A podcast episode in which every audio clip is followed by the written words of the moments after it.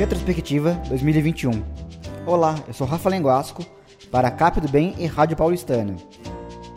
No mês de janeiro, cestas básicas e doações entregues para a Associação Mães Alieta, Trabalho de Formiga, ONG Tata Possum, Núcleo Assistencial Conduta Espírita, a Associação Comunitária Pequeno Príncipe, a Comunidade Estela Solidária e Associação Pequeno Mestre.